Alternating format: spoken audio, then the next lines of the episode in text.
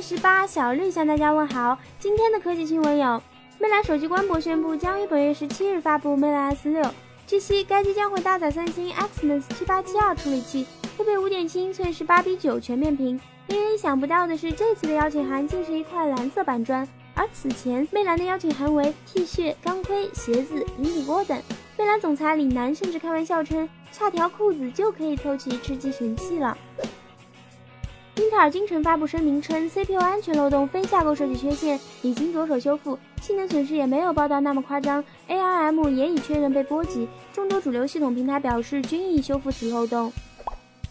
小米众筹上线拉科蜜米兔足金吊坠，重约两克，含金量千分之九百九十九。采用 3D 硬金工艺，提升了吊坠的耐磨性，拥有权威机构的验证。众筹价七百九十九元，黄金至尊米粉荣耀吊坠是您尊贵身份的象征。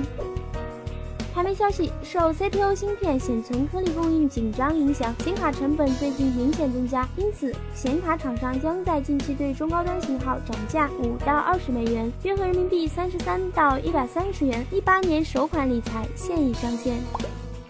芝麻信用官博昨晚对默认勾选同意芝麻服务协议的事件进行了回应，称自己的初衷没错，但用了非常傻叉的方式，愚蠢至极。目前已经取消默认勾选。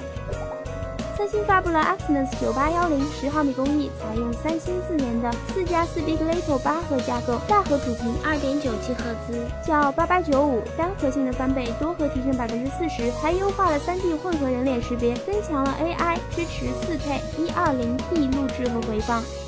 极简又拉风，每天一分钟。